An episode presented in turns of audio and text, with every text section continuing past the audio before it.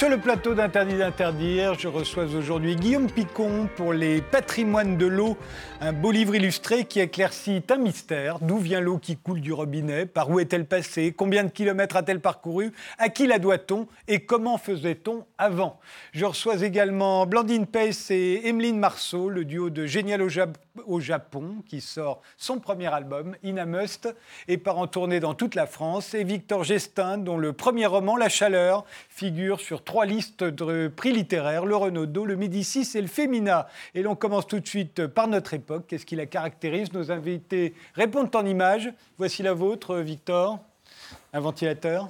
Oui, un ventilateur. Alors, euh, bah, à petite échelle, les ventes euh, cet été ont un peu augmenté en France, par exemple. Mais à grande échelle, en fait, c'est tout un marché, euh, celui de l'air froid, qui, qui, qui, monte et qui et qui pose des questions, puisqu'en vérité, ça dégage beaucoup d'air chaud aussi. donc, c'est là, il y a un truc assez vicieux qui, pose question et qui pose aussi question, je pense, à la fiction, en fait, et, au cinéma, à la littérature, euh, qui peuvent s'en emparer de ça. C'est, en fait, ce qui m'a frappé, par exemple, cet été, quand il faisait chaud à Paris où j'étais, c'est que je me suis rendu compte d'un phénomène, j'ai pris conscience d'un phénomène macro qui est énorme, qui est celui du réchauffement, en vérité, par le détail, par le fait d'avoir, par des affects très simples, moi, d'avoir chaud dans mon appart et de brancher mon ventilateur, en fait. Et, d'aller faire partie aussi de tous les gens qui ont été faire la queue pour avoir de la, des clims. Ouais, des climatiseurs, ce qu'on ne fait pas tellement à Paris, normalement. Mais ça passe par du détail comme ça, et là, ça, c'est au moins une bonne nouvelle pour la fiction, parce que à partir du détail, de l'individu, de petits effets comme ça, on peut parler de choses plus grosses. D'ailleurs, euh, dans votre roman, il fait très très chaud aussi, on en parlera tout à l'heure. Euh, génial au Japon, c'est le nom de votre duo. Euh, vous avez choisi une photo pour deux. Tout à fait. C'est elle Alors ça, c'est notre ami Léo. En fait, on a reçu votre mail hier pour choisir une photo et on était en plein, en plein barbecue avec des amis. Et euh, notre ami Léo a un petit sous-bois juste à côté de chez lui. Et euh, au moment où j'envoyais le mail, euh, il est revenu avec cette poignée de déchets plastiques dans les mains en disant que c'était c'était son quotidien et que c'était sa part à son échelle. Qu'est-ce qu'il a dans la main exactement C'est des déchets plastiques. Ah oui, tout simplement. Ouais. Et du coup, je trouve que c'est un parfait exemple de notre société actuelle. C'est marrant, depuis qu'on a pris conscience des déchets plastiques, on en trouve partout maintenant. Alors oui, parce qu'on les voit maintenant. maintenant, on passe à l'action, donc on, les repère. Mais c'est vrai qu'au-delà euh, au-delà des, décisions politiques qui peuvent être faites, je pense qu'à notre échelle, on peut tous apporter, faire un peu notre part. Et c'était l'exemple parfait. notre ami Léo, hier midi. Et vous, Guillaume? J'ai choisi euh, une photo euh, aérienne euh, de l'ouragan qui a dévasté les Bahamas, donc l'ouragan Dorian, fin août, début, début septembre de, cette année. Alors évidemment, quand on voit cette photo, eh bien, on pense aux, centaines d'habitations détruites, aux milliers d'habitants sans toit. Et aux banques, aux banques. Bahamas, il y a énormément de banques. Et aux banques sans toit. Euh, où les fonds sont-ils passés alors? Et euh, ce qu'on ne voit pas, mais qui est aussi très important, c'est que euh, sur, sur une île comme, comme celle qui compose les, les Bahamas, quand il y a une tempête, un ouragan de cet ordre-là, bah, ça a aussi une incidence sur l'eau potable, puisque l'eau salée submerge en général les puits et les ressources euh, d'eau potable, et ce qui fait que les, populations, euh, non seulement n'ont plus de toit, mais n'ont plus accès euh, aux biens communs, aux biens de première nécessité qu'est l'eau. Et je crois que quand on se trouve face à ces, à ces catastrophes naturelles majeures, on n'a pas nécessairement à l'idée que quelque chose qui pour nous est aisément disponible, l'eau, et eh bien là, dans ce cas précis, ne l'est plus et que sans eau, euh, il n'y a plus d'hygiène. Et après, c'est aussi la prolifération euh, des maladies. Puis, à, court terme, s'il n'y a pas de, réaction de la communauté internationale, euh, disette et famine, puis mort. Alors, comment fait-on pour avoir de l'eau? Ben Justement, Guillaume Picot va nous l'expliquer tout de suite.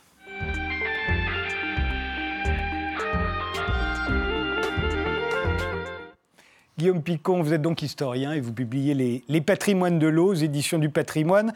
Alors c'est au préfet Haussmann, encore une fois, que l'on doit euh, euh, notre très belle euh, installation à Paris, autour de Paris, pour obtenir de l'eau du robinet. le baron Haussmann, on lui doit, on le sait, le fait que que Paris est aéré, lumineux. ça n'est plus le cloaque que c'était au début du XXe siècle. On lui doit les parquets jardins aussi, les squares, les milliers d'arbres qui sont dans Paris. il a fait la première ville verte au XIXe siècle. Et puis on lui doit aussi notre eau, à lui et à Eugène Belgrand, qu'on va voir là, alors qu'il est moins connu, Eugène Belgrand. Mais euh, aujourd'hui, quand on tourne euh, notre robinet et quand il y a de l'eau qui coule, c'est beaucoup grâce à lui. Hein. Oui, c'est grâce à, Eugène Belgrand, qui était un, ingénieur des, ponts et chaussées, et que euh, avait rencontré lorsqu'il avait été nommé préfet de, Lyon. Donc euh, Eugène Belgrand était dans, l'arrondissement d'Avalon, et il se passionnait pour tout ce qui était euh, l'hydrographie, c'est-à-dire le, réseau d'eau de cette partie du, bassin parisien, et donc il en avait dressé une cartographie très précise. Et quand Haussmann est nommé à, la, tête de ce qui s'appelle à l'époque la préfecture de euh, de la Seine, puisque Paris n'a pas de, maire en tant, que, en tant que tel, eh bien, il reçoit euh, comme mission de la part de Napoléon III de faire de Paris une ville lumière. Donc évidemment, ça comprend tous les travaux en quelque sorte de surface que vous venez d'évoquer, puisque euh, Napoléon Bonaparte, le, enfin, le prince-président Louis-Napoléon Bonaparte, avait séjourné plusieurs années à Londres et il avait été impressionné par la, ville lumière qui était Londres et son ambition est d'élever Paris euh, au-dessus euh, de Londres. Et donc ce, euh, défi que le, que le, futur empereur lance à Haussmann eh bien, concerne aussi l'approvisionnement en eau des, des Parisiens, puisqu'il faut savoir que à cette époque-là, pour vous donner un ordre de grandeur, chaque Parisien dispose par jour de 20 litres d'eau. Et euh, toujours pour vous donner un ordre de grandeur, aujourd'hui, chaque Parisien euh, dispose euh, en moyenne de 120 litres d'eau par jour, sachant que sur ces 120 litres, il n'y en a qu'une infime partie qui est véritablement bue. Le reste sert à se laver, à faire la vaisselle, à arroser Il faut voir ce qui se passait avant. Avant, en fait, on buvait très souvent l'eau de la Seine. Euh, c'est ce qui fait qu'il y avait des épidémies de choléra, des épidémies euh, de typhoïde plus tard. Euh, et puis il y avait le bassin de la Villette, qui était le premier bassin réservoir d'eau potable. Je crois que c'est Napoléon Ier. Exactement, c'est l'oncle en quelque sorte qui en avait inauguré les, les, travaux, donc la, alimenté par les eaux de, de l'Ourcq.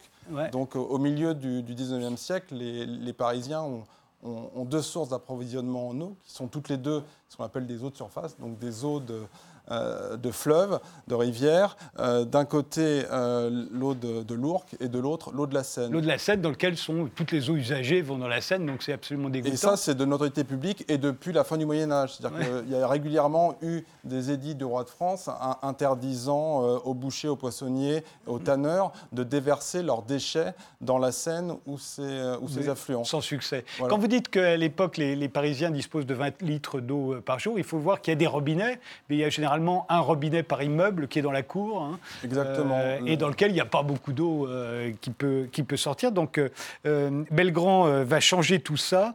Et, et pour ce faire, il va falloir chercher de l'eau pure. Euh, au fond, c'est ça d'abord. Il faut chercher où est-ce qu'on va aller chercher de l'eau. Il va falloir aller les chercher dans les sources euh, autour de Paris. C'est justement pour cette raison-là qu'Haussmann a recruté euh, Belgrand. Haussmann est fasciné par l'Empire romain et son génie civil, c'est-à-dire par les, ouvrages d'art, à commencer par les, les aqueducs que les Romains avaient construits. Et alors qu'à Londres, à la même époque, on pratique déjà depuis plusieurs années une filtration de l'eau de la Tamise euh, à, travers du sable. Euh, Haussmann et Belgrand, eux, veulent de l'eau pure, donc de l'eau de source. À cette époque-là, l'eau de source est considérée comme de l'eau pure. Et pour, pour cela, bah, l'eau de source, il faut aller la chercher euh, jusqu'à 150 km euh, de Paris. Donc ça suppose la construction d'ouvrages d'art, d'aqueducs, euh, d'immenses chantiers. Donc là, vous avez un, très bel ouvrage d'art. Et alors, on, s'imagine Haussmann nommé par Napoléon III, un, pouvoir autoritaire, donc une totale liberté d'action. il faut savoir que dans un premier temps, Haussmann s'est heurté à l'hostilité de, son conseil municipal, puisqu'à cette époque-là, vous avez ce qu'on appelle les pro-séquanistes et les anti-séquanistes, donc ceux qui estiment que euh, l'eau de la Seine est d'excellente qualité et qu'il faut continuer à la boire, et puis les autres qui ont bien conscience que quand vous faites des sondages avec l'eau, vous remontez euh, quantité euh, d'organismes qui sont loin d'être tous microscopiques, c'est-à-dire vous avez des, bestioles de, plusieurs millimètres et qui dépassent le centimètre. Et donc il y a un véritable problème de pollution qui déjà se pose. alors, pardon, je vous interromps. mais une des caractéristiques du système que, que Belgrand et Haussmann vont, vont, appliquer dans les souterrains de Paris, c'est un, système de double canalisation.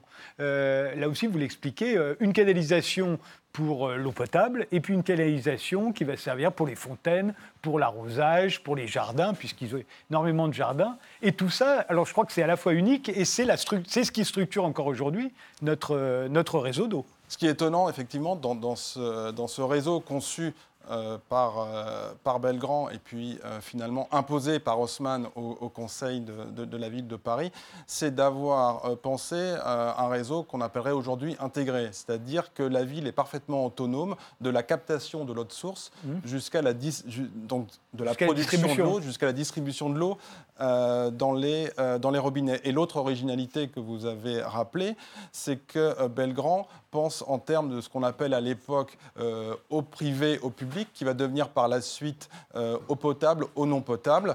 Donc euh, l'eau potable étant destinée, vous l'avez deviné, à, la consommation des, habitants, et puis euh, l'eau non potable étant réservée à ce qu'on appelle l'entretien de la ville, à commencer par, par l'arrosage de tous les espaces verts qui sont construits durant le mandat. De Alors ce qui est dingue, c'est qu'évidemment ça va cesser d'augmenter, puisqu'il y aura de plus en plus d'habitants à Paris, mais aussi on va tirer de plus en plus d'eau. À l'époque, il n'y a quasiment aucune salle de bain. Aujourd'hui, tout le monde dispose d'une salle de bain. Euh, donc la, consommation d'eau euh, a été multipliée, j'imagine, je ne sais même pas par combien. En fait, l'idéal, enfin l'idée de départ d'Haussmann et Belgrand, qui s'est avérée être un idéal, c'était d'alimenter les Parisiens uniquement en eau de, source.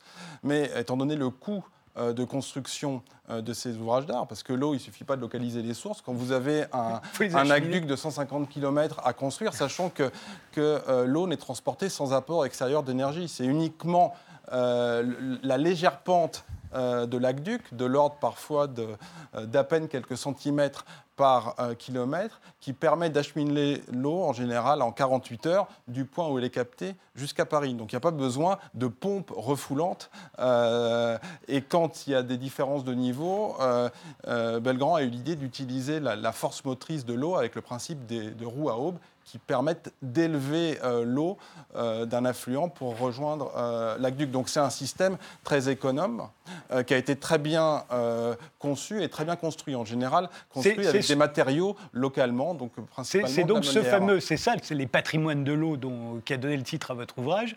Euh, ce sont ces aqueducs, ça on en voit tout le temps. Il y a les, les points de captage, on en voit là. Ils sont euh, très beaux, eux aussi. Euh, il y en a à peu près partout. C'est là où on, pousse une porte, enfin, quand on a les clés, on descend, et c'est là où euh, il y a la source en dessous. Et effectivement, et souvent, la source affleure. C'est-à-dire que vous avez plusieurs types de, de captage. Vous en avez pour lesquels il a fallu, il a fallu creuser profondément, donc il y a des puits, et, vous en avez d'autres où l'eau affleurait, et en fait, il y a une architecture qui a été construite. Quand vous vous promenez dans ces sources, bah, vous avez sur, sur plusieurs dizaines de mètres carrés, vous marchez au-dessus de l'eau, il y a comme des, galeries sur pilotis qui ont été construites et vous avez, avec les, phénomènes de, réfraction, diffraction de la lumière, une eau comme de la couleur d'un lagon, donc avec des bleus, des turquoises, qui est là et qui jaillit des, euh, des anfractuosités de la roche, en général de la, de la craie, donc une roche blanche. Les, aqueducs, il y en a partout. Il y a les bassins de, de filtrage. Euh, on va voir euh, ce que c'était qu'un bassin de filtrage. Euh, là, vous avez tout à coup de l'eau.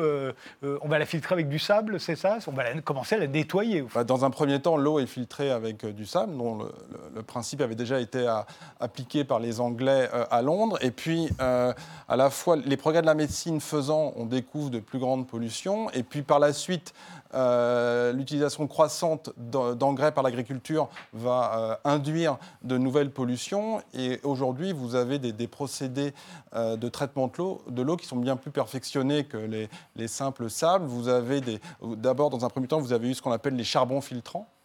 Et puis après, vous avez des processus d'ozonation à base d'ultraviolet. Euh, qui ont l'avantage par rapport au chlore euh, de ne pas euh, donner un goût particulier à l'eau. Et puis après, vous avez une génération qui est la génération du, procédé de, filtration membranaire où l'eau passe par de toutes petites membranes qui ont la capacité de retenir de micro-organismes polluants. Alors donc il y a les aqueducs, il y a les tranchées aussi qui nous permettent d'avoir de l'eau qui arrive comme ça, qui parcourt des, dizaines et des dizaines de kilomètres pour arriver à des bassins de filtrage, puis ensuite pour arriver euh, à des, euh, à des euh, comment on appelle ça, à des réservoirs, des réservoirs de stockage. En généralement ils arrivent à Paris, ils sont toujours dans des endroits un peu élevés, là encore pour que l'eau n'ait plus qu'à descendre. Hein. Exactement, c'est toujours le même système conçu par Belgrand, c'est le système d'une distribution de, de l'eau par le principe gravitaire.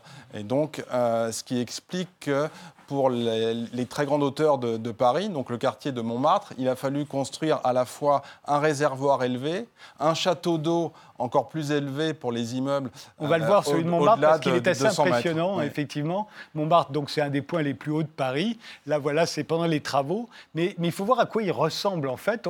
Et, moi, je suis passé très souvent devant. Je n'avais jamais réalisé. Voilà, on le voit tout en bas à gauche, là. C'est le réservoir d'eau de Montmartre. Voilà, dans, dans un style néo-byzantin. oui, exactement. Alors, à l'intérieur, c'est très sophistiqué. Mais, euh, mais d'extérieur, on pourrait croire une église, on pourrait croire un monastère. En fait, c'est un réservoir d'eau. Euh, l'image qu'on voyait avant, c'est le réservoir d'eau de, Passy. Oui, alors, Il est euh, d'autant plus amusant d'ailleurs qu'il y a une scène célèbre du cinéma français qui a été tournée, c'est L'Armée des Ombres de Jean-Pierre Melville. Quand Lino Ventura fait va être fusillé et qu'il arrive à s'évader, c'est dans ce couloir qui est là. Exactement.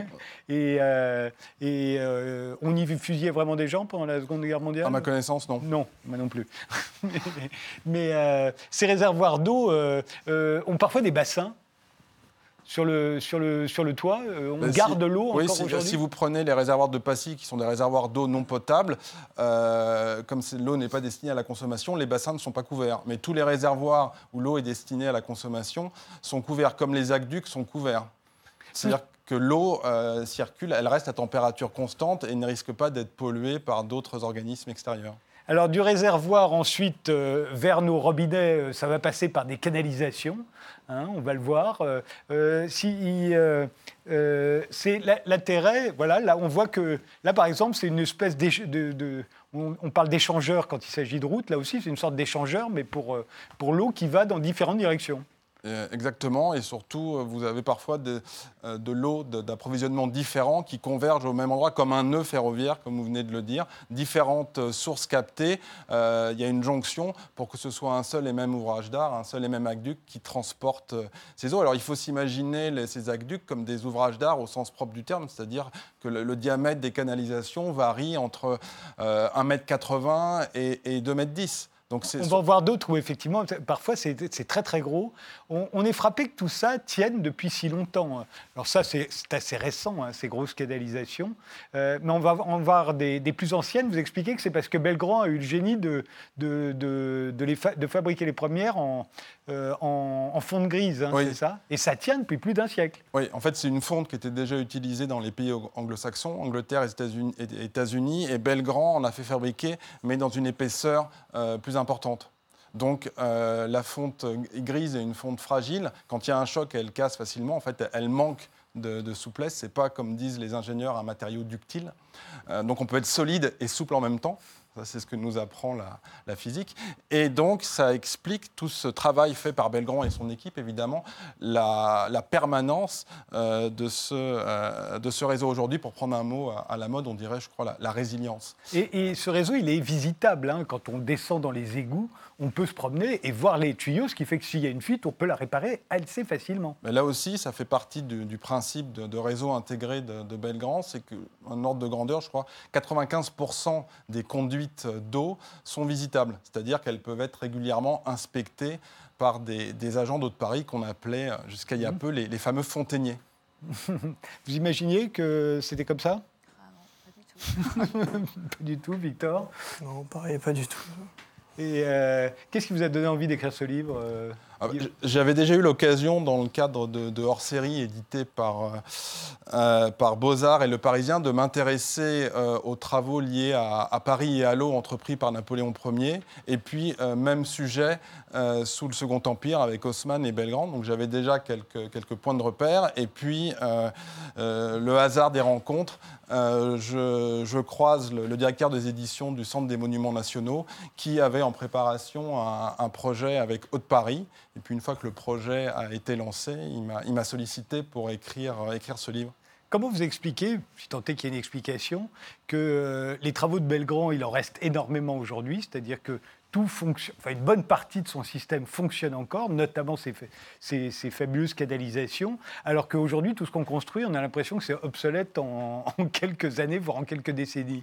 La, la qualité euh, avec laquelle c'était construit. C'est amusant que vous me posiez cette question. J'avais eu la chance, euh, il y a peu, de, de, visiter le réservoir Montsouris. Je discutais avec un des ingénieurs d'Haute-Paris. Donc, le réservoir de Montsouris, que tout le monde surnomme à Haute-Paris la, la cathédrale de l'eau puisqu'il a une capacité de 200 000 mètres cubes, son eau prise au On l'a vu en photo et hein, de, tout à et de 60 000 euh, mètres carrés, et que vous avez, pour faire tenir toute cette structure, finalement, vous avez quatre réservoirs, en fait, superposés deux à deux. Euh, vous avez 1800 piliers. Et euh, comme l'idée est de maintenir l'eau à une température constante autour de 12-13 degrés, vous avez euh, de la terre qui recouvre le toit du réservoir euh, et les côtés. Et euh, cet ingénieur me dit, bah, quand vous prenez l'épaisseur de la voûte, il y a des sondages qui ont été faits, c'est une voûte en, en, briquettes. Donc les briquettes, c'est de l'argile, c'est pas euh, le matériau qui est le plus solide. Vous avez 8 cm d'épaisseur, et dessus, vous avez 30 cm d'épaisseur de terre. Et en fait, étant donné la, la, surface, vous vous dites, la terre en soi, une poignée de terre, c'est léger. Mais étant donné la surface, c'est une charge colossale. Et aujourd'hui, on sait que ça tient, mais on ne sait pas comment l'expliquer. Donc ça veut dire qu que Belgrand et ses ingénieurs avaient un savoir-faire non seulement euh, très efficace, puisque le, le réservoir Montsouris euh, fonctionne encore. Fonctionne, non seulement il fonctionne encore, mais il tient toujours. Euh, et, et, mais il y a des choses qu'on ne sait pas expliquer. On ne sait plus le faire. C'est comme. On ne sait plus le faire. Exactement. Et, euh, et, alors, aujourd'hui, votre livre finit parce qu'on sait que c'est un des problèmes de la planète, l'eau. Il y a encore énormément de gens euh, qui n'ont pas accès à de l'eau potable. Euh, ça s'exporte. Vous parlez de, notamment de la ville de Jéricho en Palestine, enfin dans les territoires que, palestiniens. Au, haut de Paris. Et, voilà, voilà Jéricho, et on se dit, si nous, ça a pris tant de temps à s'améliorer. Il a fallu construire de, la, de cette façon-là tout un système d'égout, de canalisation, aller chercher l'eau. Comment ils font, eux? Ben, Eux, euh, déjà, ils font appel à, Haute-Paris pour bénéficier de, son savoir et de sa connaissance à la fois de, du traitement de l'eau et puis en, amont de, de l'acheminement euh, de, l'eau. Mais là, on est dans un cas euh, où la géopolitique est, tellement euh, complexe que euh, les, problèmes euh, à court terme, me semble-t-il, ne trouveront que très difficilement une solution, d'autant plus qu'on s'achemine quand même vers une, pénurie de l'eau, et ça également dans nos, pays européens, puisque à horizon euh, 2100, euh, des prospectives ont été faites. Il n'est pas impossible que le, débit de fleuves comme, la Seine euh, chute entre, euh, on va dire, une fourchette large, entre, euh, entre 10 et, et 25% ce qui est euh, énorme et surtout à, à l'échelle des temps, euh, des temps géologiques. Chose dont on n'est pas encore très bien conscient. On a bien vu hein, dans les, les, trois images que vous avez choisies pour caractériser notre époque, ces trois images qui sont liées au problème, à la crise de l'environnement. Ouais. Euh, le, le, le, le, problème de l'eau, qui pourrait être un des problèmes majeurs, euh, Aujourd'hui, on n'en est pas encore, euh, on n'est pas très averti sur ce sujet. Les citoyens peut-être pas, mais des, des, entreprises publiques comme Haute Paris euh, anticipent déjà ce qu'on appelle maintenant la transition euh, climatique et euh, réfléchit justement à ces questions.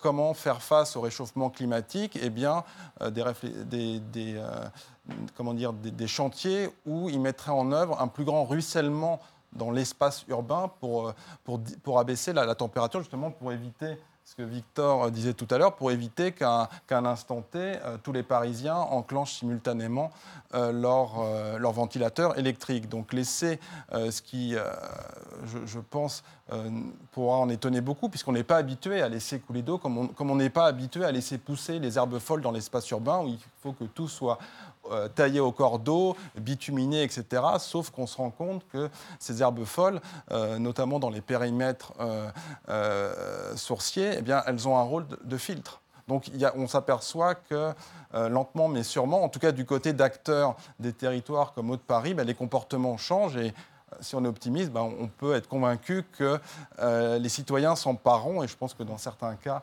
euh, ils l'ont fait. Je crois que j'ai oublié le prénom de votre ami, Léo. Léo. Voilà, donc Léo, lui, agit au niveau qu'est le sien. Bon, bah, peut-être à, à, à, nous également d'agir au, au, niveau Dernière question, euh, l'eau dans les toilettes, c'est de l'eau potable?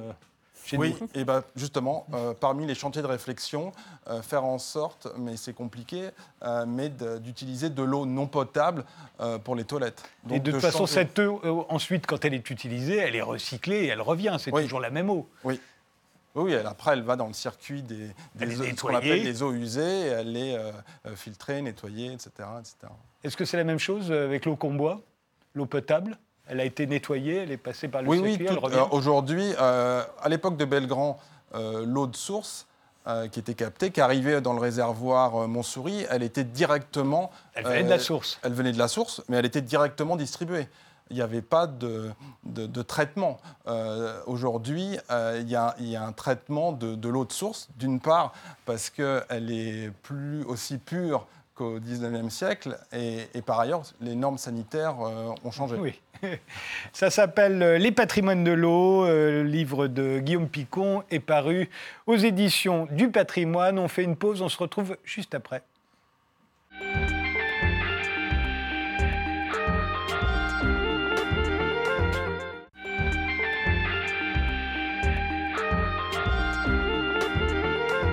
Mes invités aujourd'hui sont Guillaume Picon pour Les patrimoines de l'eau, Victor Gestin pour son premier roman La chaleur, et Blandine Pess et Emeline euh, euh, Marceau, Euh, le duo de Génial au Japon qui sort son premier album, Inamust. Qu'est-ce que ça signifie, Inamust C'est l'anagramme de tsunami.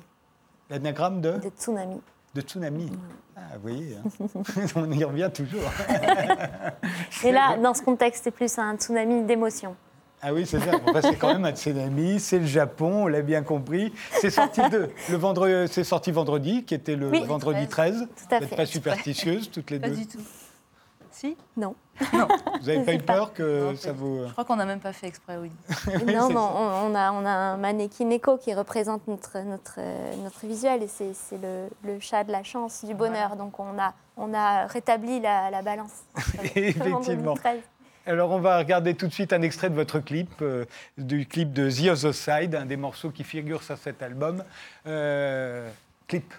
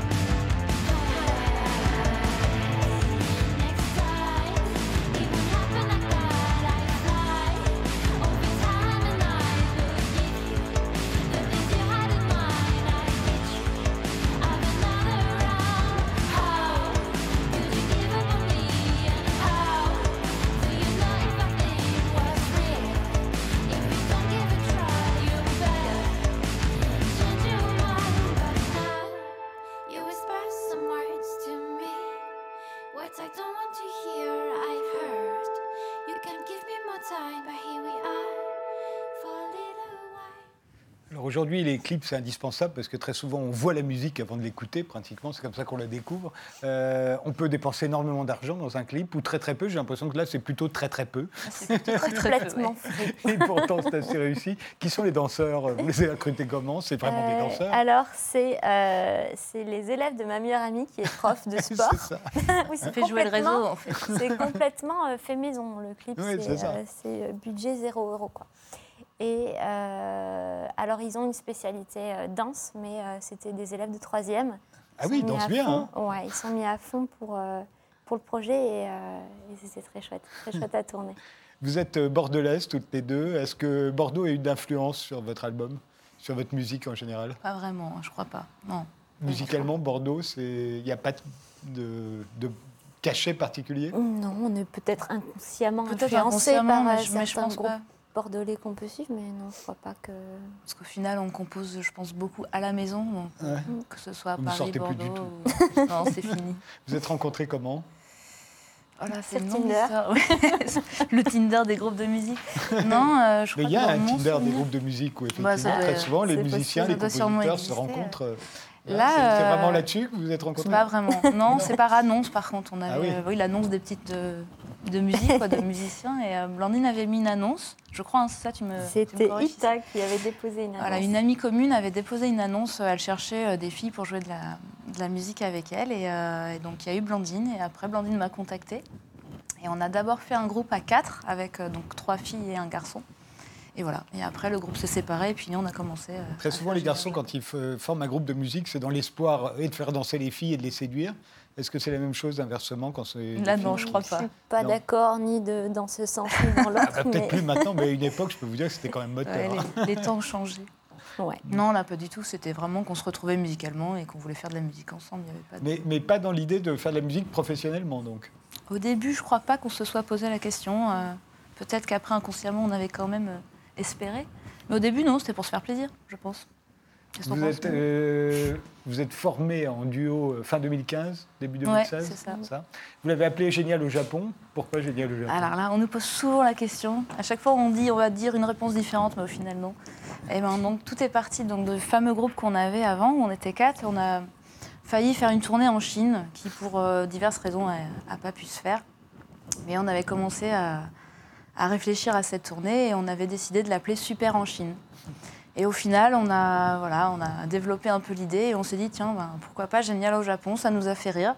Et voilà, on a décidé de faire un groupe qui moi, je que ça faisait euh, allusion au fait que euh, très souvent, enfin pas très souvent, mais quelquefois, en parlant de tel groupe ou de tel chanteur ou telle chanteuse, euh, on se dit oui, ça marche pas très bien en France, mais ça marche génial au Japon. Big in Japan. Une Et, expression, ouais, ce qui d'ailleurs n'était pas du tout valorisant, autant ça marche Ouais, génial en vrai. Amérique aurait été valorisant. Ouais, mais Mais c'est vrai génial y au Japon, en général, ça voulait dire que ça vraiment allait très très mal. Ouais.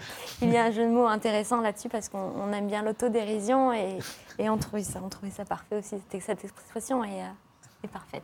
Ouais, en tout cas, ça, Japan, ça intrigue. ça- ouais. ça nous plaît. Mais euh, qu'est-ce que- comment vous expliquez que votre génération, enfin la jeune génération, est beaucoup plus fascinée par l'Asie que par les États-Unis? Alors qu'autrefois, c'était l'inverse. On était beaucoup plus fascinés, notamment musicalement, euh, par les États-Unis et, et l'Asie, euh, euh, ça, comptait pour rien. Je sais pas. C'est l'influence des pas. mangas, des jeux vidéo, des, Ouais, des chats qui portent chance. Moi, je pense que je, je dirais plus quelque chose comme ça, ouais, peut-être euh, une spiritualité qu'ils vont chercher ailleurs que dans l'Occident, où c'est très euh, peut-être carré. euh, pas vraiment d'avis là-dessus, mais moi, j'opterais pour ça, ouais, peut-être.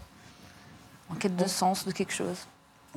On va vous regarder euh, en train de- d'interpréter un, un des, des morceaux phares de cet album qui s'appelle euh, Be No One. Mm. Euh, cette fois-ci, ça n'est pas un clip. Vous jouez tout simplement euh, un extrait du morceau.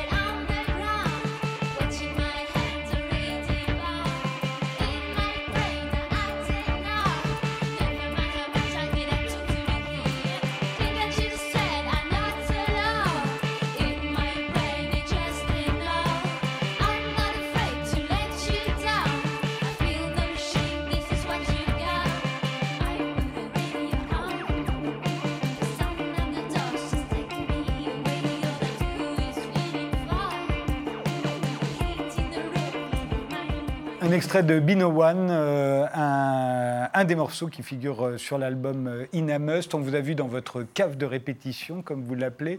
On y voit beaucoup de livres, mais tels qu'ils sont rangés, c'est-à-dire comme ça, on voit que c'est pas fait pour être lu. C'est exactement ça, c'est pour euh, l'is- l'isolation phonique. Et c'est ça, c'est juste pour pas que les voisins hurlent. Exactement. Et Dieu sait s'ils hurlent facilement. Dans votre roman, Victor, le héros n'écoute que du classique, j'ai l'impression.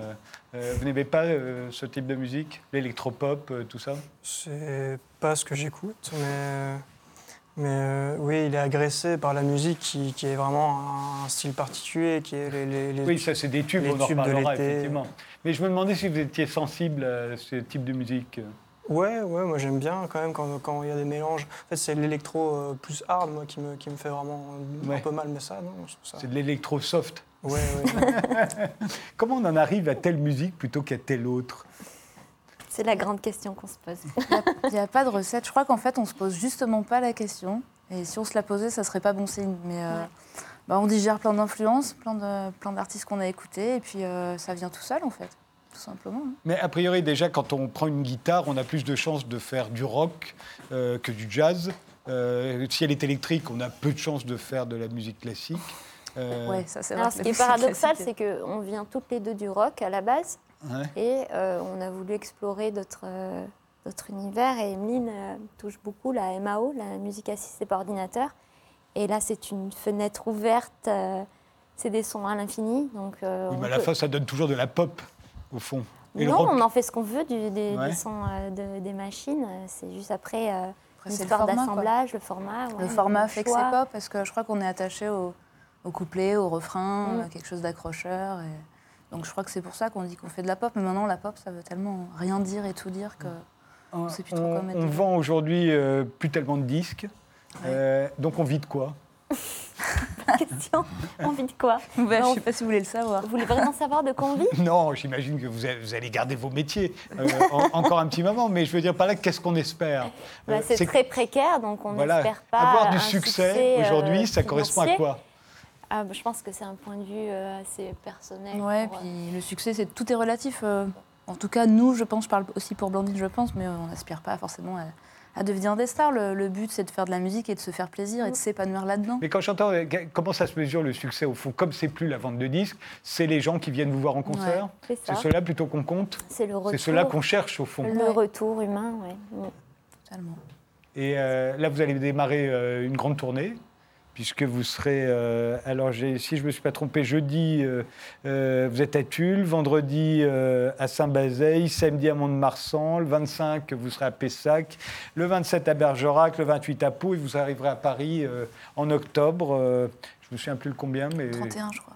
je vous le redirai, ce sera au motel. euh, Le euh, 31 octobre. le 31 octobre, exactement. Euh, et encore, il y a plein d'autres dates qu'on retrouve évidemment sur, sur votre site. Donc c'est là que ça se joue pour vous. C'est Ouais. pas tellement les gens qui vont se précipiter demain. euh, Dans les bacs Ouais. Non, non, pour nous, c'est, ce qui est important, c'est, euh, c'est le live. C'est, euh, on est là pour partager des émotions et aussi, euh, il y a un côté euh, salvateur, je pense, quand on, quand on joue. Il y a un Euh, côté, on oublie tout et, et c'est cette communion avec le public qu'on aime bien. C'est vraiment, ça dure une heure, notre set, Ouais. et, et à ce moment-là, on, Puis c'est quelque On chose de très concret en fait. La musique, elle devient Ouais. partagée avec des gens et c'est là où on se rend compte en face de ce que ça, de ce que ça donne, de ce que ça vaut. Et... Mm. Donc ça, euh, ça fait un peu peur, mais c'est ça qui est excitant, je pense. Eh bien, je vous souhaite euh, très bonne chance. Je rappelle que le- votre premier album s'intitule In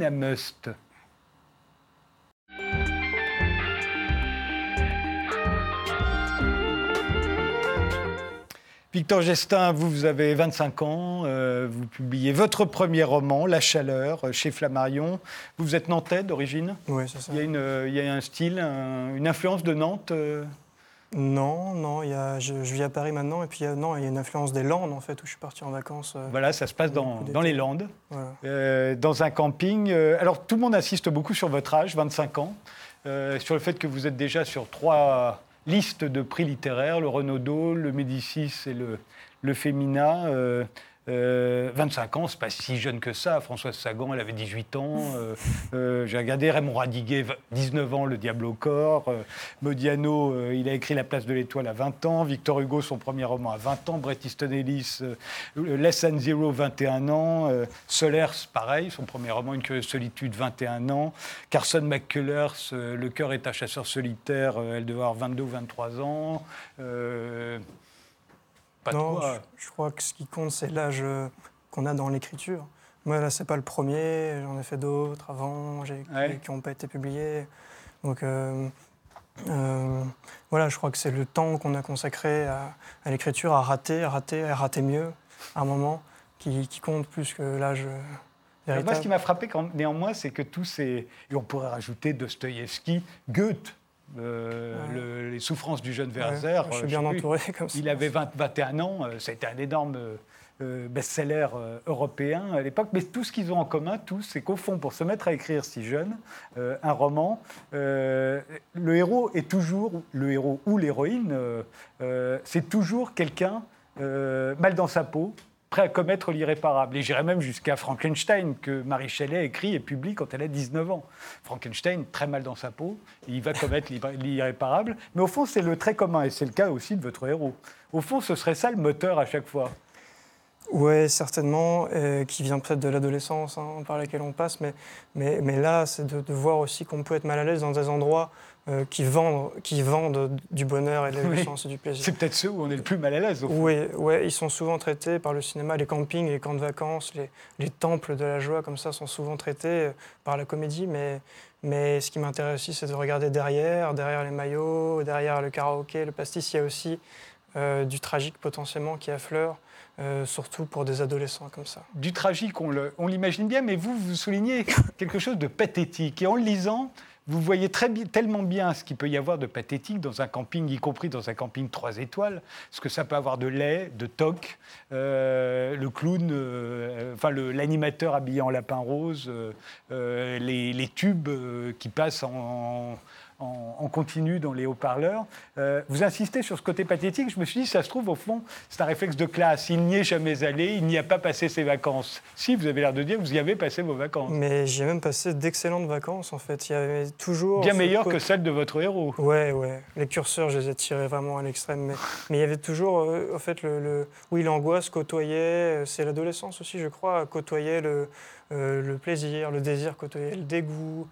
J'ai jamais été aussi entouré que dans ces endroits et pourtant on est tout seul quelque part quand on marche et quand on, quand on se sent mal ici. Donc, euh, c'est. En fait, il y a toujours. euh, ouais, il y y y a deux- trucs dans mes souvenirs, quoi, vraiment. Et c'était ça, de les mélanger dans le texte. Mais vous voyez bien à quel point un resort en Polynésie, euh, on peut, on peut s'y sentir seul aussi, on peut trouver ça aussi de mauvais goût, mais, euh, mais on ne le fera pas. On le fera plus volontiers sur un camping. Ouais. Euh, et tout le monde va dire, bah, évidemment, un camping, c'est forcément horrible. Et en revanche, un resort, c'est forcément luxueux. Non, ça peut être horrible aussi, un resort. Et pas si luxueux que ça. Non, tout à fait, oui. Donc il n'y a pas de. C'est pas une question de milieu social, c'est ça que vous voulez dire? Oui. ça peut finalement.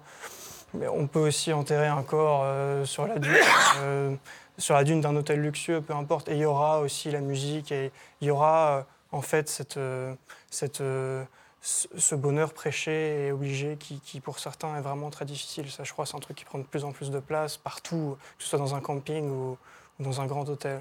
Alors c'est l'histoire euh, effectivement de Léonard qui a 17 ans, qui est en vacances dans un camping euh, des Landes avec ses parents et qui est témoin de la mort d'Oscar, qui a le même âge que lui. Euh, c'est pendant la nuit, il, il est étranglé par les, cordes d'une balançoire. Euh, euh, euh, le héros ne fait rien. Euh, non seulement il ne fait rien, mais il va même enterrer le corps euh, sur la plage, dans le sable. Pourquoi? Je me suis demandé pourquoi exactement. Et, en fait, quand j'ai lu ça, j'ai pensé à l'étranger de Camus. Où on se demande toujours pourquoi est-ce qu'il tue cet homme sur une plage. Euh, lui ne le tue pas, mais il l'enterre, ce qui est une façon, au fond, de- d'endosser le crime. Ouais. Je, Pourquoi on fait un truc comme ça? Eh ben, en fait, je sais pas. Et j'adore ne pas trop savoir. Et j'aime aussi que, que dans la lecture, ça te perturbe. Parce qu'en fait, il fait, c'est la connerie. hein, il fait une connerie, voilà. Et c'est le, le roman est ensuite basé sur ça. Pourquoi est-ce que j'ai fait ça? Et ensuite, je pense qu'on peut plaquer beaucoup de, de choses là-dessus. Pourquoi je, je, je sauve pas quelqu'un qui est en train de s'étrangler? Peut-être parce que ça fait 15 jours, 15 jours de vacances que j'ai dans les pattes que j'ai envie qu'il qu'il claque, ce gars, en fait, parce que j'en suis jaloux. Qui n'est pas que- un, des- un de ses copains d'ailleurs. Non, non, non, qui, Parce qui que lui est est plus à assez l'aise. solitaire. euh, Voilà. Il a du mal à Celui s'intégrer. qui meurt est plus à l'aise que lui. euh, Peut-être aussi que c'est moi qui ai envie de mourir et que du coup je. Vous voyez, donc il y a plein de. Mais j'aime bien que, que ce soit pas expliqué, ça, que ce soit irrationnel. En même temps, moi, ça me pose toujours un problème, et, et- et je trouve qu'il y a le même problème, enfin, si tant est que c'est un problème, euh, dans l'étranger de Camus, parce que je me suis toujours dit, mais pourquoi fait-il ça? Et si je n'arrive pas à admettre qu'il puisse faire ça gratuitement, euh, évidemment, j'ai du mal avec le livre. Mais enfin, ça n'a pas empêché Camus de vendre des millions, des millions d'exemplaires de l'étranger, donc c'est pas forcément un critère. Euh, mais ça ne vous a pas embarrassé de, vous, de ne pas être sûr de la raison pour laquelle votre héros fait cela Votre héros peut vous échapper, au fond. Ouais, ouais, non, c'était vraiment un, mo- un moteur d'écriture en fait. Vu que le, roman est créé à la première personne, c'est lui qui parle c'est lui qui se demande dès le lendemain pourquoi j'ai fait cette connerie. C'est de l'assistance à personne en danger, il met des mots dessus. Et en fait, voilà, son, le, sa, trajectoire de personnage aussi passe par cette réflexion. euh, il passe par différents stades. Est-ce que le fait de, de ne pas intervenir, c'est une façon aussi de se... Il se trouve peut-être criminel de ne pas être intervenu, et en tant que criminel, au fond, euh, il veut assumer le crime jusqu'au bout? Ouais, ouais, c'est possible. Voilà une, une, une hypothèse parmi d'autres. Et, et en même temps, il ne l'assume pas. On a l'impression qu'il a envie de se dénoncer. Il risque de se dénoncer à ses parents, il a envie de se dénoncer à la mère de ce garçon qui est mort. Euh, ça a l'air de le, de le travailler. Ouais, les gens s'en foutent en fait. Ça, c'est un truc aussi terrible. Quoi. Il y a, finalement, euh, il, a envie, que- il, a, bon, il a envie que les gens sachent, il a envie que les gens s'inquiètent. Il est où, Oscar, qui a disparu? Et les gens sont tellement occupés, c'est un grand camping, sont tellement occupés à s'amuser, à faire autre chose, à se baigner. Même sa mère, finalement, dans les premières heures, ne s'inquiète pas, il n'y a que lui. Parce Ça, qu'il a pu aller dormir chez quelqu'un. Voilà, il doit certainement être dans une autre tente, il est bien, laissons-le, c'est de son âge. Et en fait, c'est la solitude ultime, c'est ça. Vous voulez dire que vous avez tué quelqu'un et, et personne ne vous écoute. Vous pensez que c'est possible? Ça aurait pu se passer comme ça? Ouais, je pense, moi, ça, ça ne m'est pas arrivé. Mais. euh, C'est bien de le sais. dire parce que maintenant on a toujours tendance à confondre l'auteur Ouais, et le personnage sûr, principal. Tout le monde ne veut plus que de la vérité, donc euh, ouais, effectivement, attendez-vous à toutes sortes de questions. Je ne sais pas si ça peut arriver, mais je, ce qui m'intéresse, c'est de, que, que, que- que les choses peuvent vriller vraiment euh, dans des endroits où on ne s'y attend pas. Et, et imaginer aussi certains personnages de fiction, par exemple, pour le coup, qui sont dans de la comédie pure, qui sont camping. hein, on, on en prend. On peut aussi imaginer. Si ça, si- là, c'est drôle pour eux, ce qui leur arrive, ils n'arrivent pas à séduire, ils n'arrivent pas à conclure, comme ils disent, mais on pourrait très bien aussi envisager que ça, que ça vrille dans leur tête et qu'ils fassent quelque chose de terrible, en fait. Et là, on change de registre. Comment vous avez fait? Vous avez envoyé votre manuscrit à plusieurs maisons d'édition? Je l'ai envoyé à une quinzaine d'éditeurs et assez vite j'ai rencontré euh, Flammarion et puis ça s'est très bien passé. Donc on lit les manuscrits qui arrivent par la poste. Et pareil, ouais. Parce que très souvent, non, mais les, les- les auteurs en herbe pensent qu'il faut être pistonné, que ça passe par leur- des, des relations et que sinon on ne sera pas lu. Non, bah là je confirme pour l'avoir vu aussi par ailleurs plus récemment que qu'on lit les manuscrits. euh. On lit les manuscrits. Et, euh, et- et qu'est-ce que ça fait quand on vous dit oui, je le prends? Et ben je, ça fait énormément plaisir parce que ça fait longtemps que je dis j'en ai envoyé d'autres avant et, et très vite ensuite ça rejette dans on, passe assez vite finalement à autre chose et c'est l'angoisse d'après qui vient. Maintenant les gens vont le lire et puis aussi il va falloir en écrire un deuxième tout ça en fait. Vous avez Là, commencé déjà? Ouais ouais ouais, j'essaie de me lever tôt le matin pour m'y mettre et avancer euh, ouais, ouais, rapidement. Bonne surprise, vous êtes sur trois listes de prix littéraires. C'est au tout début, hein, euh, euh, donc il y a encore beaucoup de romans. Enfin, euh, sur les 600 romans de la rentrée, il n'y en a jamais plus de 25 sur une liste. Euh, ça aussi, ça fait quoi? Bah, c'est ça complètement inattendu euh, et super parce que ça donne de la visibilité. Euh, je vois bien le nombre de romans qui sortent et comment, euh, on peut aussi être un peu oublié. Donc là, d'être sur ça, c'est comme des sélections de festivals de cinéma. Au fond, pris ou pas pris, c'est pas ça. On est sur une liste que les gens regardent. Donc encore une fois, et aussi ça me rejette vers le travail. C'est ça qui est bien, c'est que ça me donne peut-être un peu plus de, d'énergie, de confiance et qui fait que je me dis que le plus important, c'est quand même d'en écrire un deuxième. Vous lisez, vous allez, vous lisez les critiques déjà et vous allez les lire au fur et à mesure qu'elles vont tomber? Ouais, ouais, je lis tout, je lis tout. Je me, même, je me fais du mal des fois en allant sur les forums. Je crois que là, c'est un truc peut-être de génération aussi, mais je ne veux pas m'empêcher, en fait, Ouais. de, de tout regarder. C'est pareil, vous, vous lisez tout ce qu'on peut dire sur vous. euh, tout ce- Ouais, ouais. Bon, c'est pas encore, euh, c'est pas autant que tout ce qu'on peut dire sur Emmanuel Macron, mais enfin, j'imagine. Et quand c'est méchant, comment le prend-on? Euh, bah, je pense qu'il y a quand même une bienveillance pour les premiers romans qui font que la presse, euh, souvent, si chronique, euh, ce sera plutôt, Oui, mais plutôt en revanche, c'est pas forcément les Mais blogs. sur les les- forums et les blogs, euh, ça peut être violent. Ah, les premières, euh, ça fait vraiment un drôle d'effet parce qu'on a, on a envie de dire mais je ne vous veux pas de mal, moi. mais après, euh, je sais pas, on le prend, ça fait partie du jeu, en fait, voilà, c'est comme ça. S'il devait y avoir une morale euh, de, de ce premier roman, ce serait laquelle pour vous, euh, Victor Gestin S'il y a de morale, non, il n'y en a pas. Je... que peut-être que, que, la tristesse et que la tragédie, elles sont jamais, elles sont pas forcément là où on les, attend. C'est, aussi le truc, par exemple, de Hitchcock, bien fameux, qui dit mais la, euh, mort aux trousses, euh, voilà, un espace complètement vide sous le soleil, c'est là que ça se passe. la tragédie, c'est pas forcément dans une ruelle, quoi. Et là, pareil, c'est pas forcément. Il y, a- les recoins, les angles morts. Il faut regarder là-dedans aussi. Dans un camping, ça peut aller très mal pour certains.